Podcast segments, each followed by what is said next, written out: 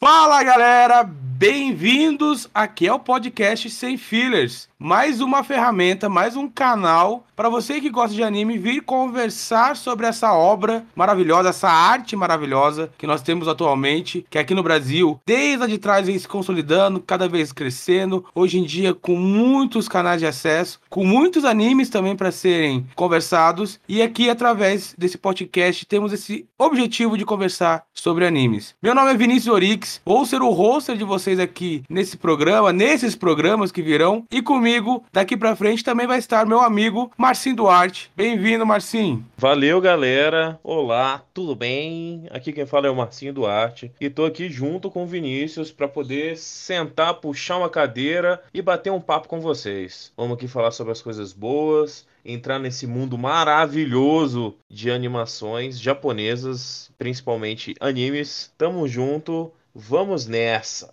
Antes de começar qualquer conversa, é importante nós explicarmos a proposta desse podcast. O Sem Fillers foi criado por mim e pelo Marcinho justamente para conversarmos sobre animes, porque nós assistimos animes há muito tempo, às vezes animes que são fora do mainstream e às vezes faltam pessoas para debater, falar, teorizar, conversar sobre uma temporada, sobre um arco ou sobre o anime inteiro. Então, conversando com o Marcinho, a gente chegou à decisão que era importante a gente ter esse canal porque pode ter mais pessoas procurando, querendo ter essa conversa sobre animes, querendo conversar sobre um arco específico e falta essa pessoa para conversar. Agora, vocês têm aqui o Sem Filhas para conversar com você. No final do episódio, uh, nós vamos falar sobre as nossas redes sociais, onde você pode entrar em contato conosco, onde a gente, nós vamos conversar, vamos estender essas, essas conversas além do podcast da Podosfera. E a proposta é falarmos sobre os animes. A gente sabe que a base, o roteiro original são os mangás. Eu sou leitor de mangá,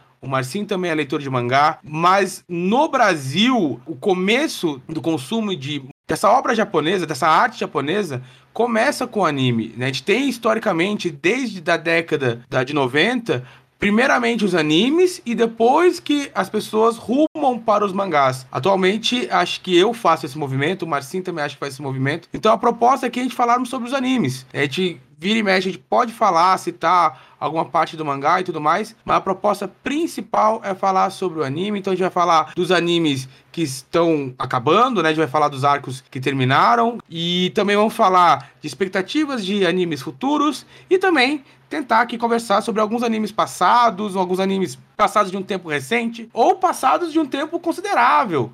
Tá no tempo onde eu e Marcinho a gente assistia algumas coisas que tinham que ter uma, uma TV fechada, ver no, no Tsunami, no Cartoon Network ou em outros canais, até mesmo ilegais. A gente também quer trazer outros animes pra gente introduzir eh, algumas obras clássicas nessa discussão que às vezes pessoas assistiram e querem conversar, e também que pessoas que não assistiram possam ter esse acesso também. Não é, Marcinho? Exatamente, Vinícius falou tudo. Galera, é o seguinte: esse podcast nada mais é do que uma criação do Vinícius e, e minha, onde a gente bota uma mesa aqui no meio, várias cadeiras e convida vocês a chegarem junto para a gente poder trocar uma ideia. Porque afinal de contas, igual o Vinícius citou, o próprio mercado brasileiro é diferente, é um pouco atípico no consumo desse tipo de mídia. Porque a gente realmente está muito mais acostumado a conhecer as coisas por si só pelas animações, pelo vídeo, pelo um AMV, é, Anime Music Video, é, seja como você conhecer, né? Que são trechos da obra com uma música, o clássico que todo mundo conhece, que é a luta do Gaara com o Rock Lee, com a música do Linkin Park. Então, assim, é, nós estamos trazendo essa proposta justamente para que vocês possam tirar dúvidas, para que vocês possam conhecer, para que vocês possam dar uma chance a algo que você talvez tenha um leve preconceito, ou então tenha até mesmo um pouco de preguiça preguiça, para que você não precise gastar seu precioso tempo é, matutando as ideias, pesquisando, procurando algum lugar. Igual o Vinícius falou, nós somos ah, de um tempo onde a gente começou a acompanhar algumas coisas antes mesmo de ter uma, um, um veículo oficial 100% instaurado aqui no nosso país ou seja, às vezes consumíamos uma mídia de um, de um lugar um pouco atípico, né? Se a gente pode dizer assim. E hoje em dia, graças a Deus, a globalização só beneficia todos nós. A gente tem contato agora com maravilhosas obras aí. E Demon Slayer, acho que é uma delas, né, Vinícius? Como o Marcinho já nos deu um leve spoiler, hoje nesse episódio vamos iniciar, acho que com a obra que recente é, explodiu no mundo inteiro. Se a gente falar de anime, é a obra mais famosa no momento, acho que um pouquinho atrás de Naruto mas é Demon Slayer ou Kimetsu no Yaiba, em japonês, na sua língua original. E vamos explicar por que que essa, essa obra tem esse, agradado muitas pessoas. Por isso, nesse episódio 1, vamos falar sobre Demon Slayer, o Comfort Anime.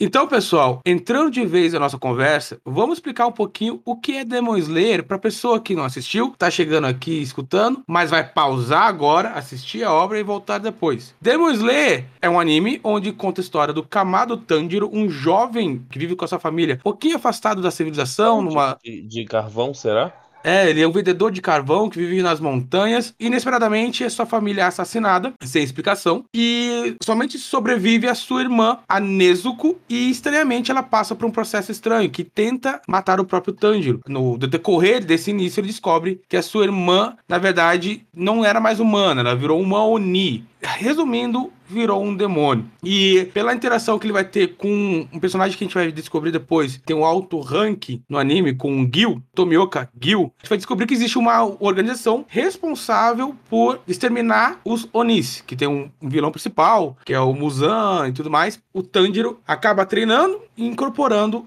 a tropa de exterminadores de Oni e faz todo o desenrolar de toda a história, né? De todo o desenvolvimento do anime. E aqui a gente quer debater porque o Demon Slayer, ele é muito bom de assistir. Ele é muito gostoso de assistir. É muito bom. Ele tem, ele tem um algo a mais. Ele tem um, um, charme a mais. E aí a gente conversou, eu conversando com o Marcinho, a gente entrou nesse conceito que o Demon Slayer é um comfort anime. Comfort no sentido de ser confortável mesmo. Porque você não se cansa em assistir. E no momento tem aquele momento que você meio que fica desgastado com o anime. Não. Do começo ao fim, o Demon Slayer, ele é gostoso, ele é fácil de transmitir o que ele quer passar, sentimentos, até mesmo muita coisa. E você não se cansa. E se você for ver a obra original, por mais que a gente não vai falar de mangá, a diferença do mangá pro anime é gritante. A gente vai entrar em mais detalhes daqui a pouco. E por isso que a gente entrou nesse conceito de confortável. Não quer dizer que o anime é perfeito. Não quer dizer que o anime não tenha erros. A bem na verdade, ele tem muitos erros. É que a gente não quer passar pano pro anime. A gente vai até também citar alguns erros que o anime possa ter. Pelo menos eu, né? O Marcinho vai falar daqui a pouco. Mas pelo menos eu, se fosse dar uma nota pro anime Demon Slayer, daria um 6,5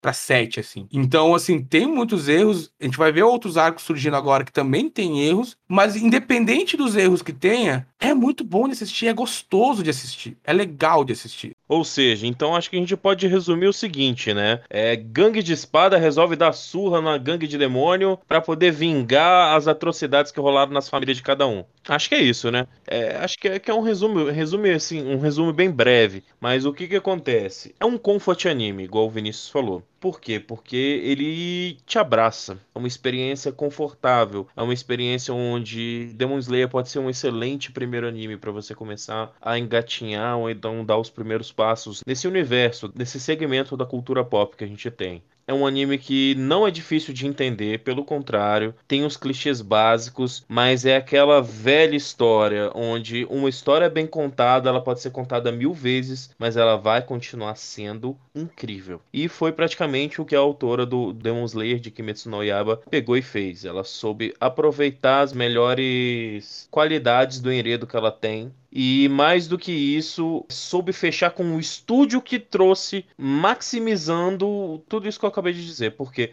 60% do sucesso de Kimetsu no Yaiba de Demon Slayer se deve ao estúdio de animação. Vinícius, não sei o que você acha sobre isso.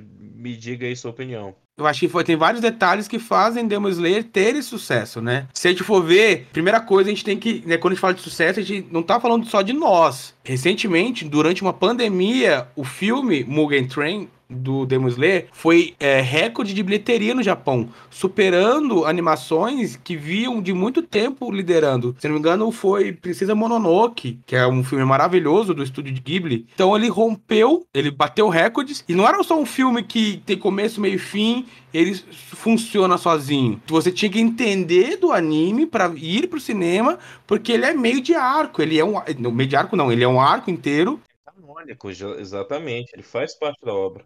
Sim, e você vai e, e para você continuar assistindo anime, você vai ter que ver esse filme. Então isso mostra o poder que Demon Slayer tem de convencer várias pessoas, de tocar várias pessoas. E aqui é uma coisa engraçada também, porque ele é um filme que ele é a gênero. Vamos ser bem sinceros. Para nós, no Brasil, animes não tem gênero. É importante se falar isso, porque no Japão é dividido, né? Em shonen, shoujo seinen, os grupos, né, os nichos a serem atendidos, mas aqui para nós isso não funciona muito. Acho que pro, pro mundo inteiro tá, isso diminui. Mas o Demon Slayer é a tradução disso, que meninos e meninas gostam do anime ao mesmo tempo. Então já é uma parada legal do anime e mostra o sucesso dele. E também, como você falou, acho que por ser escrito por uma mangaka, por uma mulher. O nome da autora é Gotoji Koyoharu, ela, ela é a responsável por trazer à vida essa obra. Então, assim, é, o, o que que acontece?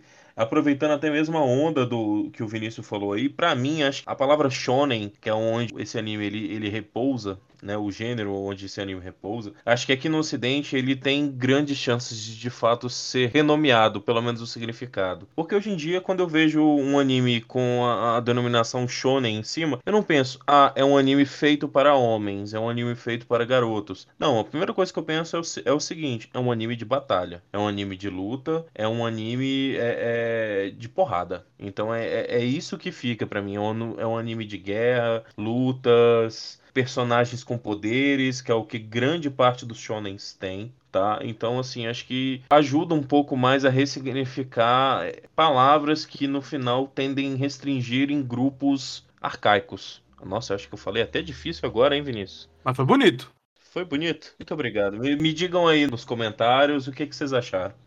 então, assim, é, é, hoje em dia, graças a Deus, a gente tem tomado novos rumos, a gente tem ressignificado novas coisas, trazido significados decentes a coisas que de fato na nossa cultura precisam de uma ressignificação para que elas não sejam perdidas. E eu acho que isso daí entra também. Apesar de, do nome Shonen literalmente significar garoto em japonês, não quer dizer que, que a gente não possa ressignificar o significado dela. Que possa ser de fato um anime de luta e não um anime que categoriza como hum, isso é de menino, hum, isso é de menina. E é isso. Para acabar, se a gente for falar disso, eu não poderia ter assistido Sakura Cat Captain nem Sailor Moon. É maravilhoso, que é maravilhoso, diga-se de passagem. Pois bem. E aí entrando então no que faz a gente acreditar que Demon Slayer seja esse conforto anime. A gente levantou alguns elementos aqui nessa discussão pra gente comprovar que mostra que Demon Slayer ele é gostoso de assistir. De novo, não é passando pano, não é querendo falar que não tenham erros, tem erros, não é um anime perfeito, mas a gente quer mostrar por que, que ele é gostoso, porque todo mundo tem essa sensação boa de assistir Demon Slayer. Um apego, tem um apego muito grande por essa obra, porque ela é realmente muito gostosa de assistir. Para começar, a primeira coisa que a gente te dá esse pontapé como comfort anime, acho que é o que inicia a maioria dos episódios desse mesmo anime, que é a abertura e continuando a temática de música, a sua trilha sonora. Acho que a primeira coisa de Demon Slayer de destaque, acho que uma coisa que eles arrasam dentro do anime é a música. Começa com a abertura, o Gureng da Lisa, que é maravilhoso para mim, uma, uma das músicas de abertura de anime mais legais de assistir. Eu boto na minha playlist de, de atividade física de tanto que eu gosto, que pega você desde o começo, abertura muito bem feita, por sinal também, e toda a trilha sonora, tanto do anime quanto do filme, que também dá um passo além, é maravilhosa. Te pega, te prende, e todos os momentos de tensões, a trilha sonora são espetaculares, e dá essa sensibilidade, essa sensação de tocar o espectador muito boa, né, Marcinho?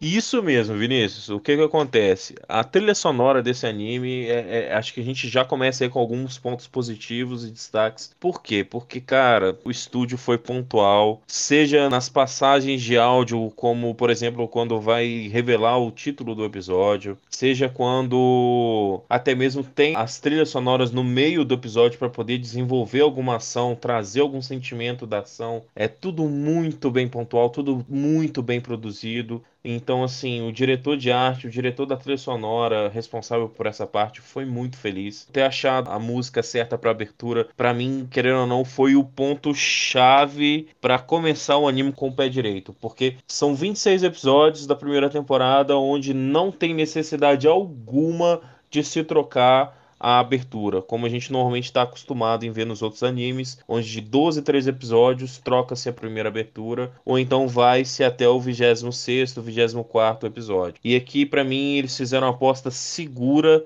assim, com tranquilidade, tá ligado? Porque assim, é muito forte, é muito pontual, é muito chiclete, Vinícius, essa, essa abertura. Cara, eu vou te falar. Eu comecei, eu quis ver Demon Slayer pela primeira vez por conta da Gureng, por conta da abertura. Porque eu achei muito boa, muito bem feita. A música, tudo. Aí, recentemente, pra gente gravar, eu ouvi algumas partes novamente, principalmente a parte do antigo Lua Inferior, dos, dos tambores, porque é uma parte que tem também, né, o efeito dos tambores e tudo mais. A trilha sonora, em nenhum momento, desfaz disso. Ela justamente deixa tudo mais forte. A parte lá que todo mundo, né, virou. Como que é que você fala mesmo, né? O, o aclamado episódio 19, né? Santificado, bem benzido, sei lá. Como é que é? Eu tinha lembrado dessa palavra, mas eu esqueci de novo. Mas é, é, é praticamente isso. Ele é um episódio é, é, é especial. Acho que se a gente tivesse que colocar que o episódio 19 é, o episódio 19 é um presente como em formato de animação para a humanidade. É o beatificado episódio 19, né? Exatamente, o Bentificado episódio 19, porque depois que ele saiu, todo mundo ficou mal acostumado agora com a animação. E Demon Slayer é o principal culpado disso. E, cara, nesse episódio 19, a trilha sonora também rouba a cena. Aquela parte famosa do Tanjiro falando pela primeira vez Hinokami Kagura. A elevação da música, a tensão da música, o desenvolvimento da música te coloca ali pra dentro. Quando a Nezuko fala pela primeira vez o seu Kekijutsu, Paketsu lá, que ela fala, a música tá no seu ápice e, e colabora com isso. Então, trilha sonora, quando se fala do Slayer, ela, pra mim, é a primeira coisa a se falar, porque, para mim, é um dos animes não vou falar que é o melhor, porque tem muitos ainda para assistir, mas é o anime que melhor conseguiu casar essa questão da trilha sonora, para mim, uma das melhores.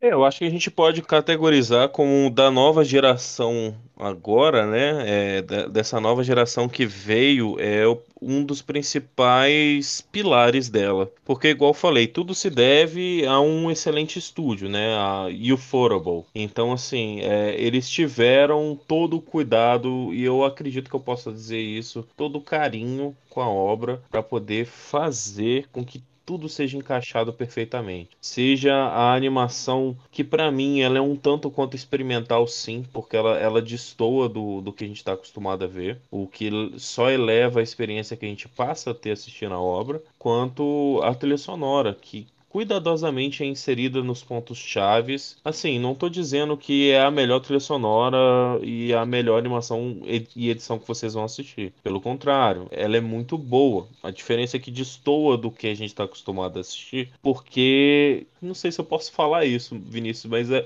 a qualidade vem caindo significativamente, né, de uns tempos para cá dos animes. E para mim, Demon Slayer ajudou a fazer com que a peteca não caísse, só jogou a bola para cima. E aí depois dele a gente tem alguns exemplos excelentes. Se eu posso dizer, Jujutsu Kaisen. O próprio Tokyo Revengers também tem uma, uma trilha muito legal. Tipo assim, não é magnífica como o Demon Slayer, mas é uma trilha muito boa acontece? A gente vê um, um, carinho muito grande do estúdio em querer entregar uma experiência muito boa para nós. Isso realmente destoa do que a gente está acostumado a assistir, porque são 26 episódios, 26 episódios bem fechados, bem fechados que eu digo o quê? Porque ele realmente ele entrega um início, um meio e um fim, um fim que eu digo um fim de temporada tá? Não é um fim de obra. Se você quiser somente assistir a primeira temporada, você pode assistir com tranquilidade, porque tem um finalzinho satisfatório. Mas você sabe que não é o fim da série. Tanto é que o filme vem para tomar o lugar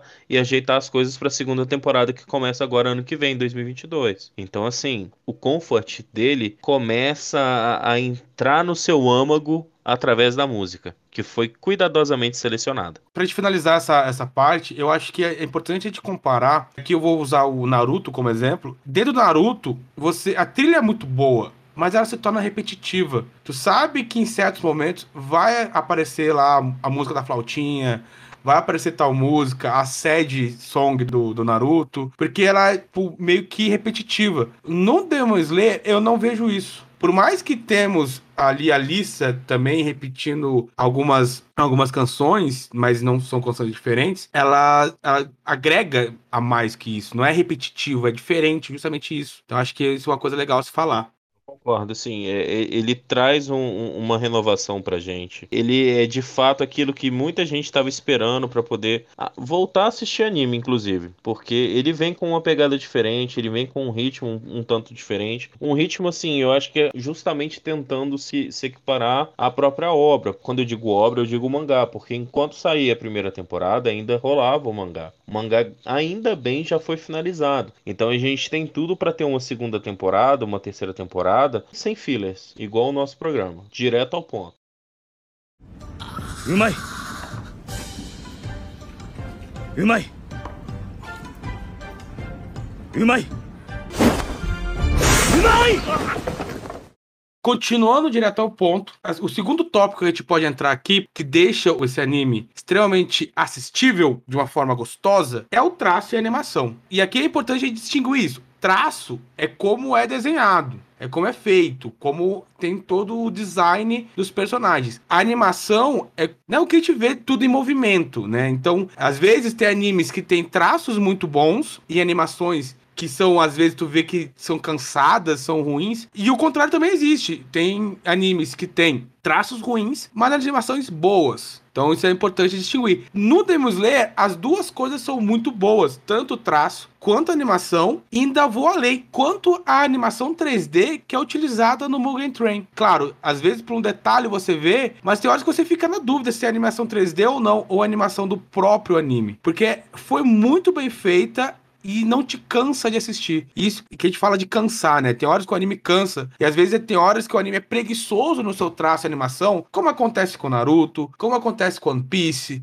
como acontece com Bleach. Aqui no Demon Slayer, a gente não vê isso. É um traço muito bom, é uma animação muito boa, que não é preguiçosa.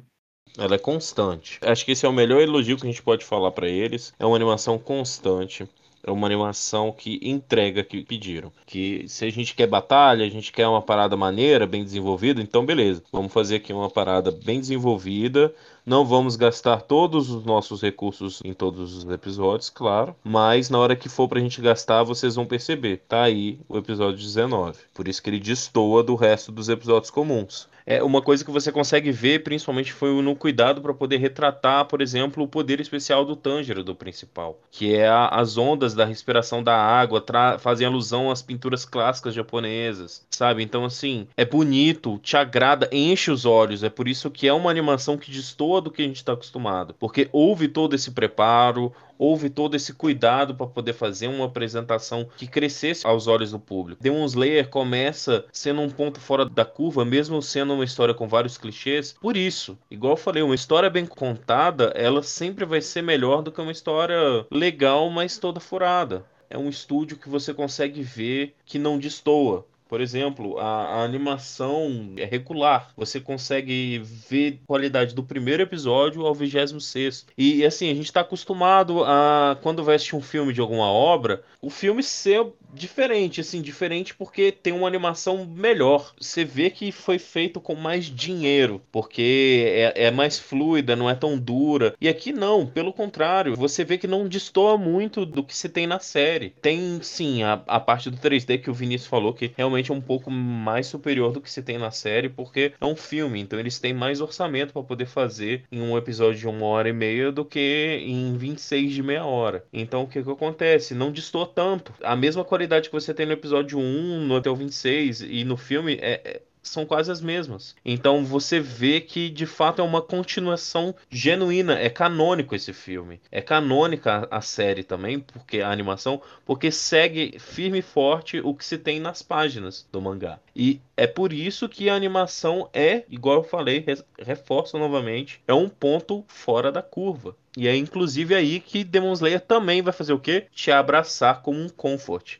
porque você vai começar a assistir uma coisa que tem qualidade. E meu amigo, quando você só tem qualidades boas, não tem por que você querer outra coisa. É um bom starter. A gente tá acostumado com Pokémon, né? É um bom Pokémon starter para você pegar aí. O Demon Slayer, ele tem uma animação, um traço constante e em alto nível. Porque quando a gente fala da animação, quando a gente fala do desenvolvimento do anime, o anime tem uma grana para gastar, porque tem toda a mão de obra, tem toda a tecnologia, todas as ferramentas utilizadas no anime, e o estúdio vai priorizar cenas que são mais chamativas a outras cenas mais protocolares de desenvolvimento de história. E animes, como eu falei vocês, como One Piece, Naruto, Bleach e tudo mais, fica nítido quando o estúdio faz isso. Aqui no Demon Slayer, não, é constante, é de todo momento, quase o mesmo traço. Tu vai ver, obviamente, momentos que tem uma defasagem, mas ao longo do processo não é tão distoante assim. Por isso que é uma animação que te abraça. Não é à toa, dois anos atrás, a cena do Petificados, episódio 19, foi a mais falada, foi a mais compartilhada no universo de animes. Uma cena maravilhosa, uma cena belíssima, que a animação tá arregaçando e todo mundo se apaixonou pelaquela cena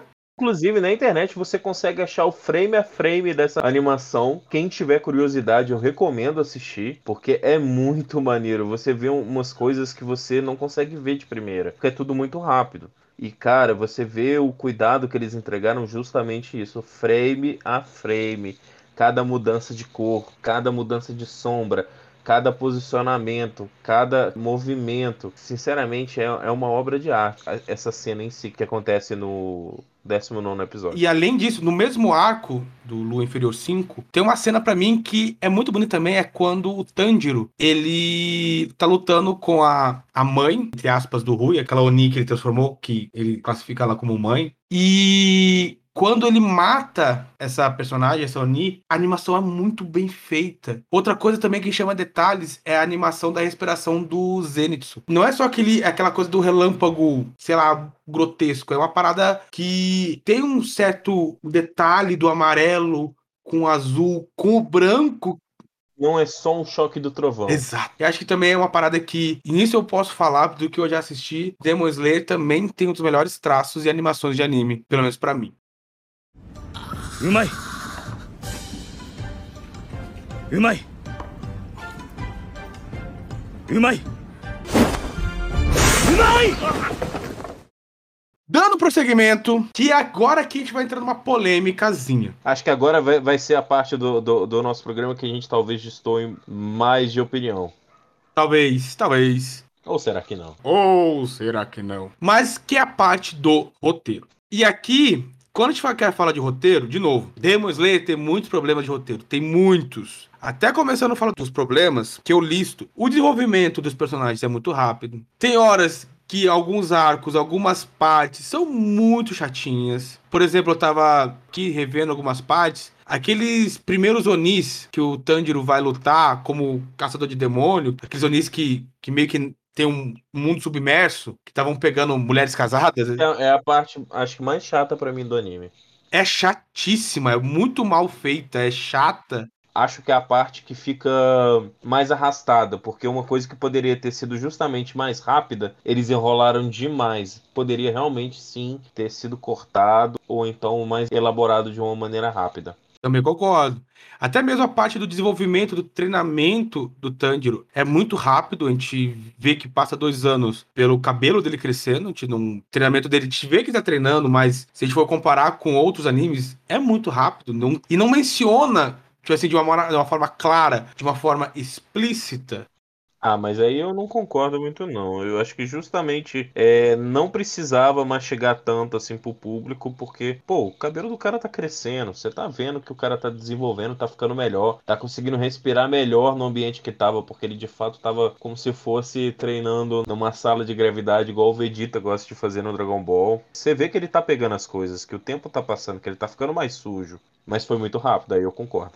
Uma coisa aqui que a gente tem que deixar claro, e aí acho que uma coisa que eu coloquei aqui, que o roteiro do Demon Slayer é simples. Ele te coloca num objetivo simples, ele te coloca numa realização simples, ele te coloca os personagens de uma forma construída de uma forma simples. Tudo se amarra ao redor do principal antagonista, maioria das coisas. Todos os personagens têm algum envolvimento, alguma ação do antagonista, não digo todos, mas a maioria. E isso faz com que as pessoas que vão assistir Demon Slayer consigam entender de uma forma muito, de novo, simples e objetificada, que não precisa teorizar. Você não precisa criar um milhão de teorias por trás de Demon Slayer. É diferente de outros animes, claro, que tem em questões de desenvolvimento são maravilhosos, Cito aqui um dos meus, meus preferidos, que é o One Piece. Mas tem horas que você começa, pelo seu desenvolvimento mais complexo, teorizar muita coisa. O Demon Slayer não precisa. Isso faz com que grupos mais novos se apeguem mais ao desenvolvimento daqueles personagens, daquela história e consigam gostar mais. E isso mostra o sucesso do anime. Concordo, acho que foi um ponto muito bem exemplificado. Porque o que que acontece? O que vocês vão estar assistindo é clichê de, de um anime shonen. Temos aqui um protagonista protagonista que foi machucado de alguma forma, que foi privado de algo que gostava muito, que era muito significativo para ele, e por ter tido esse tipo de trauma, ele precisa ficar mais forte para poder enfrentar essa ameaça. Então ele pega, ele vai achar um sensei, vai achar um mestre que vai dar essa ferramenta para ele, ele vai desenvolver, vai passar a ter um certo tipo de talento e toda a diversidade que ele tiver, ele vai conseguir passar, seja por, por usufruto do treinamento pesado que teve, como é grande parte do que aconteceu no anime. E, é, querendo ou não, para mim isso é um ponto positivo, porque para mim um Tanjiro não é roubado. Ele tem sim um, o, o, momento que ele usa um Deus Ex Machina, mas para mim grande parte do, do desenvolvimento que ele tem durante toda a série é justificável, porque ele tem um talento, ele tem um treinamento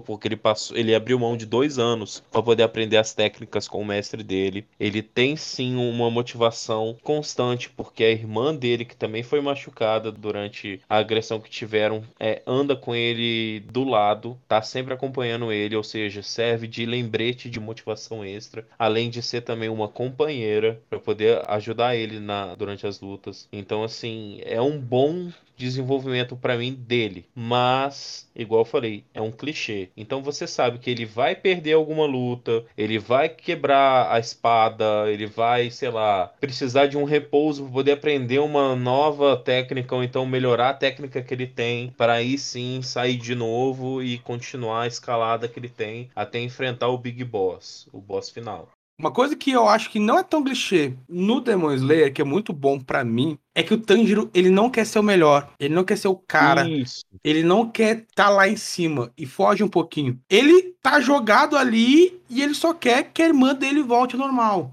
Ele quer achar um jeito da irmã dele voltar a ser uma humana. É diferente de One Piece, que o, desde o primeiro episódio você vê que o Ruffy quer ser o rei dos piratas. Desde o primeiro episódio de Naruto, você vê que o Naruto quer ser Hokage para mim, o, o, o ponto que você está falando é muito importante, é bem legal também de, de trinchar, Vinícius. E para mim, levanta também já o ponto em cima dos personagens, ou seja, do Tanjiro, o principal. Para mim, ele é a, a, a, exemplificação das pessoas de hoje em dia. São pessoas mais empáticas, são pessoas que procuram entender o que está acontecendo e sim tá no meio, fazer parte do, do processo de solução. Para quê? Para poder ter a motivação certa, ter o coração do, do lado certo e resolver o problema do jeito que tem que ser resolvido. E o Tanjiro nada mais é do que isso tudo. É um personagem que tem isso, tem um coração. Ele é o coração do anime, de fato. E não é uma coisa de maneira forçada, o que já, já destoa de algumas obras. É, o cuidado que a, autora teve no desenvolvimento e na introdução mesmo do personagem principal é muito bom por isso. Agora, os outros coadjuvantes que a gente vai poder entrar aqui é, são bem legais também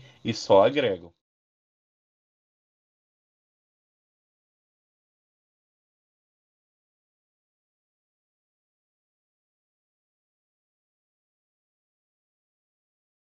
Chegando no que o Marcinho já introduziu para nós, dos personagens, mais especificamente o carisma dos personagens. Porque uma coisa também que é legal do Demon Slayer e que te deixa nessa pegada, né, do comfort anime, é que os, os personagens são, em sua grande parte, carismáticos. Acho que uma coisa parecida que eu vivi, por exemplo, foi quando a gente teve o Naruto clássico, onde sim, a gente tinha vários personagens e eles te cativavam de maneiras diferentes. Onde o Kishimoto pegou no, no Shippuden e jogou fora. No Demon Slayer, não. No Demon Slayer é diferente. Todos os personagens são carismáticos. Obviamente, uns mais carismáticos do que outros, mas você se apega a esses personagens de uma maneira diferente. É o caso do próprio Tanjiro, que é um personagem muito bonzinho, muito empático, que chora constantemente. Até eu tava vendo um meme, acho que foi você que me mandou, Marcinho, que tá o, o Jonathan Joestar apresentando o Tanjiro. Ele fala, ele é igual a mim, só que melhor.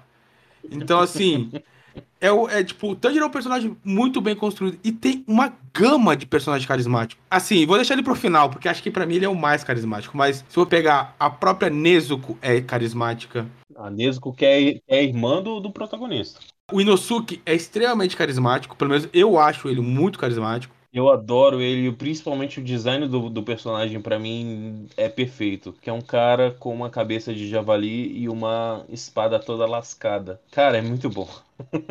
e na hora que, que revela o rosto dele, eu falei, caraca, parabéns. Foi, foi bem maneiro. Você acha que ele também vai ser tipo um porcão, igual a própria máscara que usa, e na hora que revela, parece um. sei lá, um.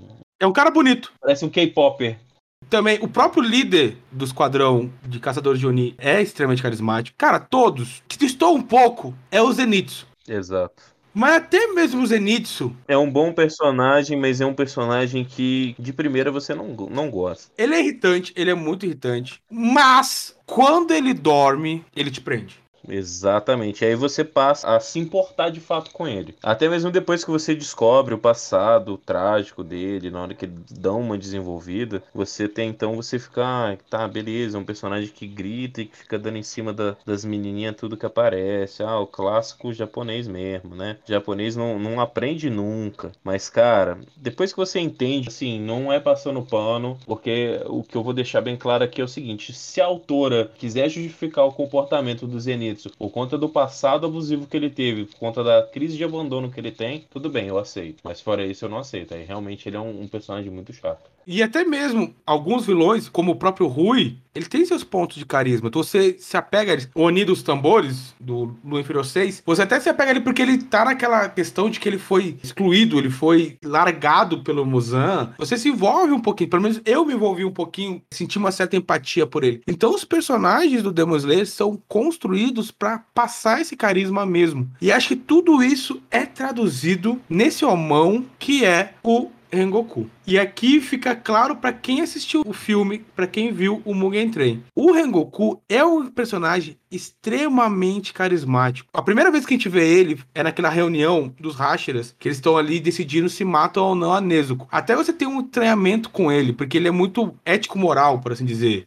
Ele é muito direto, ele não, não tem papas na língua. Ele fala, é isso que tem que fazer, então vambora. E o olhar vidrado dele, ele sorrindo, até você se estranha, fala, mano, esse cara é meio psicopata, tá ligado? Mas depois do Mugen Train, o desenvolvimento do, do Rengoku, cara, é um dos personagens mais carismáticos dos animes. Porque tudo que é feito naquele filme, no mangá também, com o Rengoku, é o ápice de um carisma de personagem. Dele protegendo todo mundo, ele aceitando o Tanjiro, a própria Nezuko, e o, o Mugen Train, ele podia ser Mugen Train. O Rengoku é Omão, tá ligado? Tipo, porque é isso, cara. Ele te apega e o que acontece com ele? Não teve quem não viu que não ficou extremamente chateado. Até o próprio Tanjiro, na história que a gente vai ver, se comove com o que acontece com o Rengoku.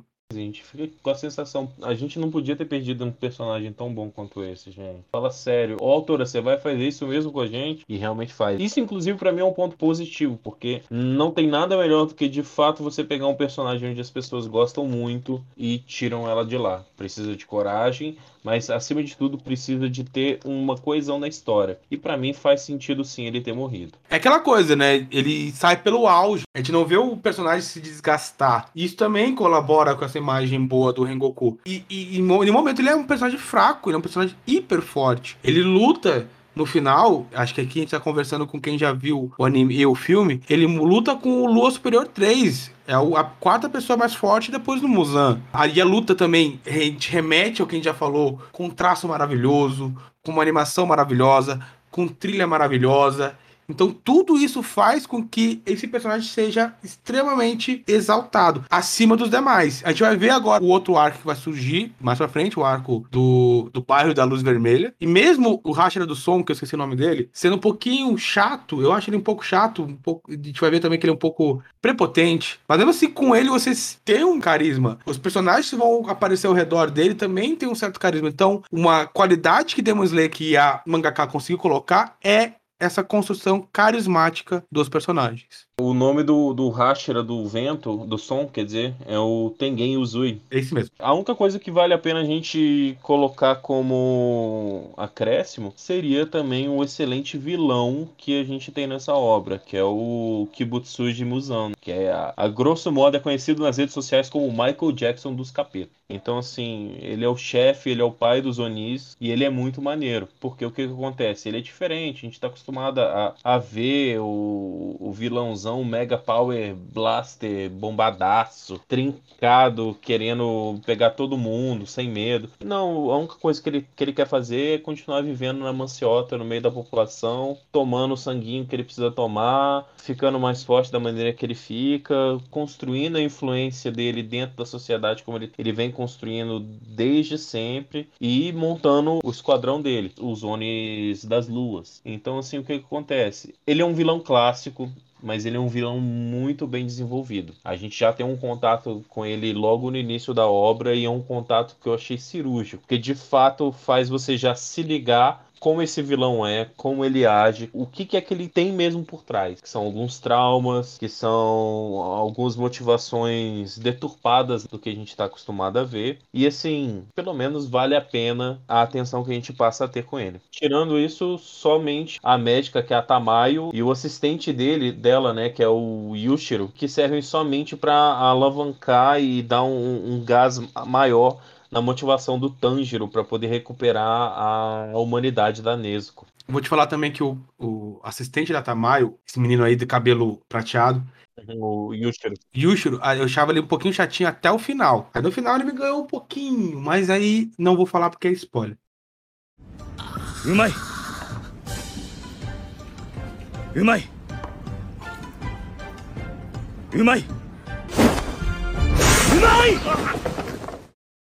Mas sim, acho que outra coisa que a gente também. Acho que entra um pouquinho como um bônus nessa questão do carisma, e acho que é importante a gente citar, também por ter sido criado por uma mangaka. E até às vezes também por conta de nicho, né? De mercado. Mas acho que também a gente tem que destacar que o Demon Slayer, o Kimetsu no Yaiba, ele não apela muito no Eit. Ainda bem. Pra quem não sabe, pessoal, o Eit é justamente esses elementos sexualizados explorar o corpo principalmente feminino, piadas de cunhos sexuais, explorando principalmente o corpo feminino, não só a piada, mas o desenvolvimento mais avantajado fora de padrões do corpo feminino. Né, o One Piece usa muito isso, até mesmo o Naruto usa isso. E aqui no Demon Slayer existe, deixa claro, tem et, principalmente na Hashira do amor, mas se resume, no meu ponto de vista, mais nela. Até mesmo a Nezuko, que poderia ser uma personagem sexualizada. Tivesse, é, tivesse essa, essa questão, ela é muito vestida, então não tem como. A Tamayo também e tudo mais. Então, é um anime que o, o Eight, ele existe, não dá para tirar isso do contexto, infelizmente. Ah, bem na verdade, pessoal, quanto menos Eight, para mim, melhor. O anime fica mais desenvolvido roteiramente, né, de roteiro. Então, assim, o, o Eight tá lá, mas é muito específico numa personagem pra dizer bem na verdade, até o elemento de desenvolvimento da própria personagem, que a gente vai ver dois arcos à frente. Então é importante citar isso porque ele não é um eit também tirado do contexto. É um eit porque o, o, próprio patamar dela tá colocado como a, a, a Hashira do amor. O eit aqui, de novo, como até o Marcinho falou, não é justificável, não é justificado, mas tem um porquê na obra Sim, realmente eu concordo. É, inclusive um dos pontos que para mim beneficia o Demon Slayer é porque a gente sabe que esse desnecessário, cara, você só tá poluindo. Se você tem uma boa história para contar, você não precisa disso, tá? Ouviu Nanatsu no Taizai? Ouviu Seven Deadly Sin, tá bom? Sete Pecados Capitais. Aí, três línguas para os fãs entenderem. Pelo amor de Deus, cara. E assim, adoro Fire Force também, mas é outro que tem um weight desnecessário, mano. Pelo amor de Deus. One Piece também. Principalmente a animação, o mangá não. Mas olha. E piora nos filmes. One Piece é uma das minhas obras preferidas. É, é o único ponto que eu falo não gosto de One Piece. É o weight. Umai. Umai. Umai. Umai! Pessoal, começando nossa última parte aqui, nós trouxemos um bônus que é o elemento que sintetiza, que mostra, que quantifica o Demon Slayer como sucesso e o Demon Slayer como comfort anime, que é o filme Mugen Train. Quebrou recordes no Japão, quebrou recordes também fora do Japão como um filme de anime canônico, importante para a obra. Foi um alvoroço no Brasil as pessoas querendo assistir o filme. Chegou recentemente numa plataforma de streaming e muitas pessoas correram para a internet para assistir. Não vou negar, eu fui uma dessas. Se a gente for ver tudo que a gente falou que faz do anime esse comfort no filme está presente, está em um nível ainda acima, está numa condição acima de tudo isso. Acho que ao longo do que a gente falou, ficou isso bem claro, por todos os momentos a gente citou o filme. Então o filme é a tradução disso tudo que a gente vem falando. Galera, é o seguinte, somente mesmo para coroar a joia da coroa aqui dessa obra no momento é o seu filme, porque ela vem de fato para coroar todo o trabalho bem feito, todo o desenvolvimento feito desde a animação, desde o roteiro, desde a trilha sonora, desde o desenvolvimento dos personagens que tem, desde todo o esforço que a autora teve para a serialização da obra e assim, coroa com chave de ouro, porque é um filme excepcional. Tem sim um, um começo um pouco arrastado, mas justamente é, é necessário o desenvolvimento que tem, porque o, o desfecho do filme é magnâmico. Acho que é uma das melhores palavras que eu posso colocar. É um filme cirúrgico, pontual, canônico, porque ele engloba de fato todos o, os arcos necessários do anime. Então, assim, é, se você nunca leu o mangá, se você tem curiosidade para saber aonde foi parar tal coisa, eu já posso pegar aqui e te falar o que que acontece. O Mugen Train ele adapta literalmente um pedacinho somente do mangá. O mangá ele tem, se não me engano, acho que 205 é, capítulos e a obra do episódio 1 até o 26 ele adapta 52 capítulos. E o Mugen Train ele vem fazendo a adaptação do capítulo 53 até o 66. Então, igual eu falei, ele de fato tem uma história por si só. Se você quiser só, somente assistir o filme, pode só assistir o filme. Só que tem muita coisa que você não vai entender. É por isso que é necessário ter o background da série. A série não é grande, não é difícil de assistir. Ela é muito boa, está disponível nas principais plataformas de streaming. Hoje em dia conta com uma excelente dublagem. Parabéns à Unidub que teve todo esse carinho, toda essa essa paciência para poder entregar uma dublagem perfeita. Assim, eu acho que é importante de fato a gente prestigiar a boa dublagem e esse anime entra nesse grupo. E assim, o foco do filme é de fato mostrar o potencial que Demon Slayer ainda pode atingir. Não só no, no, quesito da história, mas no quesito da animação, no quesito do ritmo e no quesito da trilha sonora. É um filme muito bom, ele é um pouco arrastado no início, mas ele se consolida no final. Ele de fato faz aquilo igual eu falei antes. Ele fecha a animação com chave de ouro o que você falou, Marcelo, é legal, da decisão do filme para mostrar o que o anime tem de potencial. Porque quando foi anunciado o filme do Demon Slayer, muita gente questionou. Pô, vai fazer um filme, vai fazer um filme canônico, vai, como vai ser pro resto do mundo, como vai ser. E isso fez todo mundo se engajar mais na obra. Então a, a escolha do filme foi, não vou falar cirúrgica, mas foi pontual nesse quesito. Ao mesmo tempo, assim, de novo, para mim o filme tem erros que eu não gosto. Essa questão do, do que o Marcinho falou de ser arrastado, realmente, para mim, nesse ponto, como a gente fala que o desenvolvimento do anime foi, vai, é rápido, o filme nesse começo é muito arrastado. Acho que, né, tipo, muito lento. Para mim, o antagonista do filme, que é o Lu, o Lu inferior, número um, eu não gosto dele como antagonista, eu não gosto dele se incorporar ao treino, não gosto dos recursos que ele toma, mas tudo isso é esquecido quando o trem descarrilha,